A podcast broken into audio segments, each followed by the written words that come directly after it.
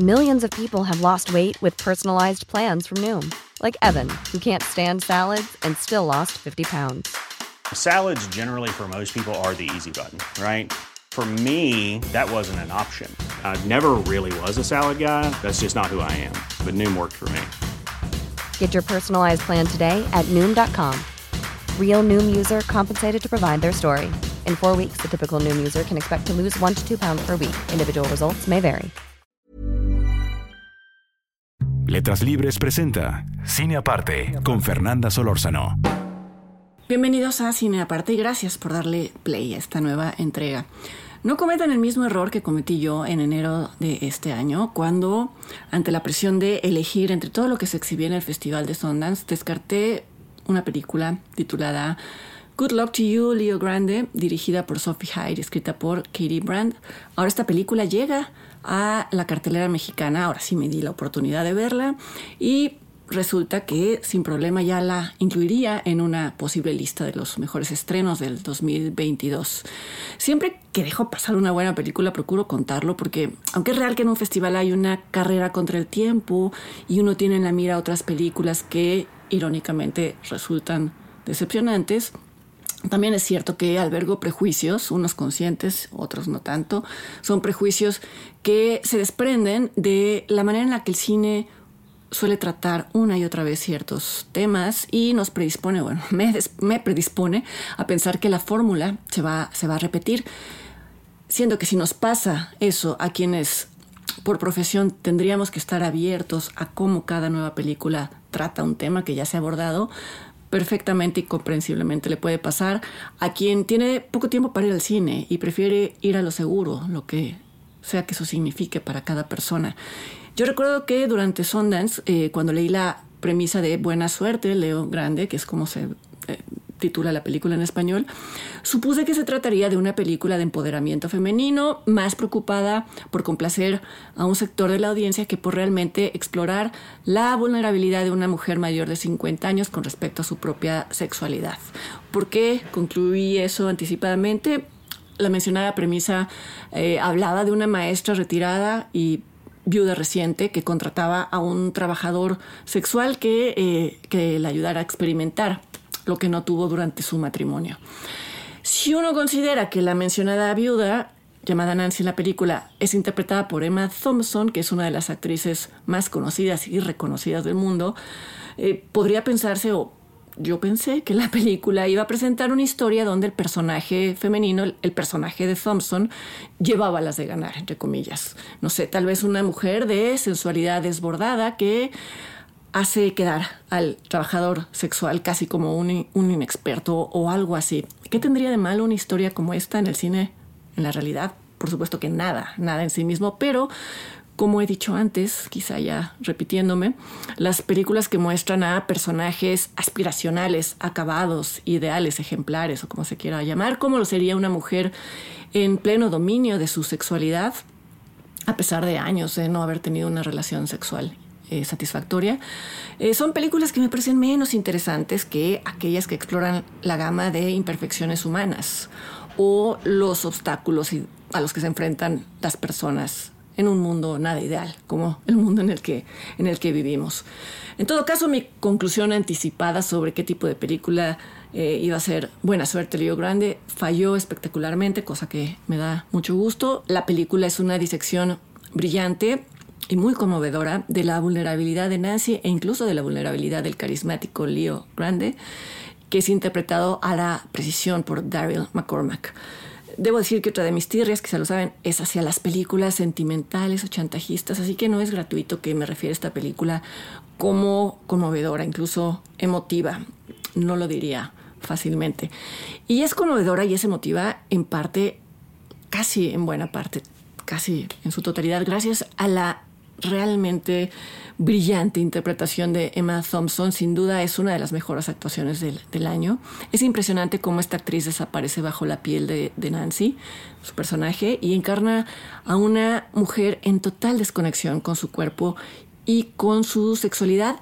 Y sin embargo lo hace sin caer un solo instante en, en la caricatura de la inexperiencia y de la, de la represión sexual o en tics a los caen actrices de larga carrera. Eh, Con excepción de una sola secuencia hacia el final de la película, casi toda la historia transcurre en una habitación de hotel, la habitación de hotel que Nancy reserva para sus encuentros con Leo. Y aunque esta es prácticamente la única locación de la película, es una locación muy acertada y que marca el tono desde la primera secuencia.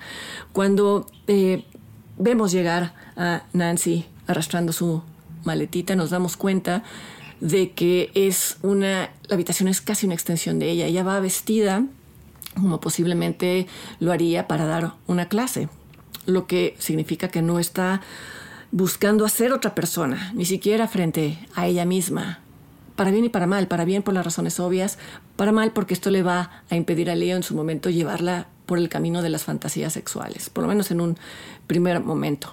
La habitación es, eh, deja ver que se trata de un hotel posiblemente caro, es una habitación amplia, eh, muy iluminada, aséptica, y yo recuerdo que durante los primeros 10 o 15 minutos de la película pensé que la decisión de mantener esta, esta habitación tan iluminada era inadecuada, era poco afortunada, porque bueno, todos estos atributos pueden ser ideales para otros fines, pero no para un encuentro sexual. Sin embargo, poco a poco me fui dando cuenta de que era la decisión estética más coherente para contar esta historia, y es que más que mostrar el sexo como algo que simplemente sucede o a lo, algo a lo que los personajes llegan casi sin saber cómo, que es como se muestra en la mayoría de las películas. Eh, Buena suerte, Lío Grande es una especie de equivalente cinematográfico a un encuentro sexual con la luz encendida. Nancy es brutalmente consciente y brutalmente honesta de sus carencias, entre comillas, y de sus objetivos. Desde su primer encuentro con Leo le dice que en toda su vida y durante su matrimonio solamente ha tenido una, una pareja sexual y nunca ha experimentado un orgasmo. Esto se debe a que su marido tenía una idea, una noción muy puritana y muy egoísta del sexo y entonces sus relaciones eran un mero trámite, pero también se debe a que la noción del deseo estaba totalmente abolida de, dentro de este trámite, es casi se sobreentiende que así era. Nancy nunca se sintió deseada y bueno, como se sabe, sentirse deseado es casi la base de una relación sexual satisfactoria, a la par de desear, casi tan más importante que, desear. Lo cual lleva al segundo obstáculo para Nancy y eventualmente para Leo. Ella siente que hay una asimetría enorme e insalvable entre su cuerpo de una mujer de 55 años y el cuerpo perfecto de un joven como Leo. Esto le crea inseguridad, por más que él la haga sentir una mujer deseable. Y esto plantea también un tema difícil del cual se habla abiertamente en la película. Cuando Nancy expresa esta inseguridad. Leo le pregunta por qué, tras la muerte de su esposo, no tuvo relaciones con hombres de su edad o quizás mayores con quienes quizá ella no se sentiría insegura respecto a su aspecto físico. Y ella le contesta algo tan contundente y tan franco que es apabullante. Le dice que lo contrató a él porque quería el contacto con un cuerpo joven. Creo que este, este diálogo, esta conversación, ilumina un tabú enorme en el cine y, en la realidad. Eh, para una mujer que ha pasado lo que cursi y tiránicamente se conoce como la flor de la edad, siempre será más difícil satisfacer un deseo como el que expresa Nancy. Más difícil que para un hombre, quiero decir. Por supuesto que puede ocurrir, pero Nancy no tiene la disposición de sentarse a esperar a que esto ocurra naturalmente. Y de ahí su decisión de contratar a un trabajador sexual. Un trabajo, eh, el, el trabajo sexual que por cierto, la película se preocupa por reivindicar y lo hace en, la persona del propio Leo, quien no solo se considera un profesional con una misión importante que cumplir, sino que dice que él obtiene placer de el placer que puede dar a todos sus clientes. No sé si esto idealiza un poco la vida de un trabajador sexual, pero incluso si la película derrapara por ahí un poco, nos toca a nosotros como espectadores recordar que Leo es un personaje en una película de ficción. No representa a todos los trabajadores sexuales, ni la película busca hacer algo así como una radiografía social o algo por el estilo. Esto no significa que la directora y la guionista barran por debajo de la alfombra todos los estigmas asociados al trabajo sexual y su manera de abordarlos es poniéndolos en labios de la propia Nancy, quien cada vez que se siente eh, expuesta o, a punto de ceder a la seducción de Leo, e intenta minimizarlo con preguntas que rayan en lo hiriente o incluso rayan en lo maternal, lo cual es todavía más, más anticlimático. Decía que Nancy era todo menos la caricatura de la mujer inexperta, y es que justo una de las estrategias de las creadoras para, para evitar esta, esta caricatura es dotar a Nancy ponerle en sus manos un arsenal metafórico de armas para defenderse, entre comillas, de Lío, a pesar de que fue ella quien lo contrató. Eh, entendemos perfectamente que no se está defendiendo de él, se está defendiendo de lo que ella percibe como una, una desventaja. La más potente de estas armas es su inteligencia, la inteligencia de Nancy y una tendencia a racionalizar absolutamente todo. Y esta es un arma de doble filo, como se verá, porque esa hiperracionalidad se convierte simultáneamente en un escudo y en una jaula. Nancy no puede escapar de sus propios juicios sobre ella misma, pero a la vez nombrarlos le sirve de algo, le sirve de posponer el el encuentro y crea una especie de barrera entre ella y Leo, que en realidad es una barrera entre ella y su sexualidad.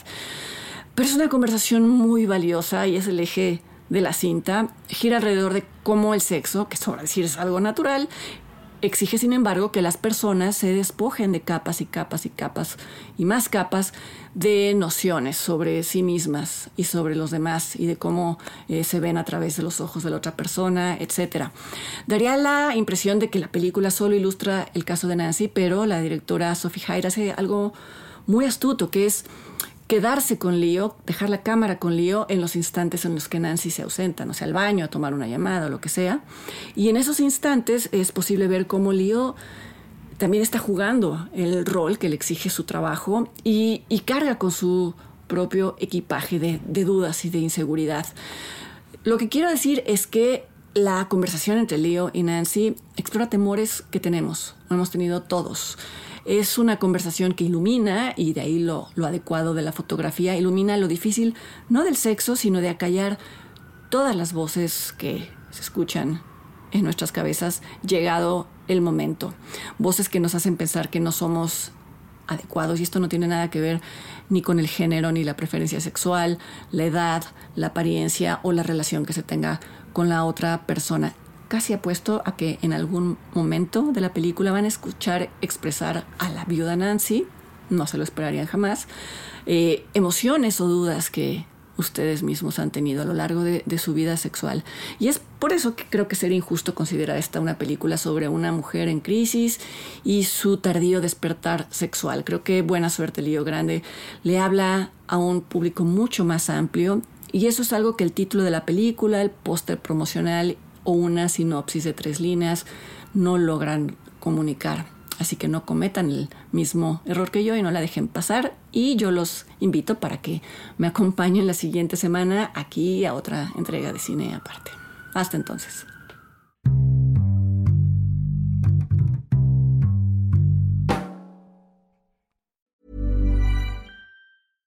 Hey, it's Paige DeSorbo from Giggly Squad. High quality fashion without the price tag. Say hello to Quince. I'm snagging high-end essentials like cozy cashmere sweaters, sleek leather jackets, fine jewelry, and so much more. With Quince being 50 to 80% less than similar brands.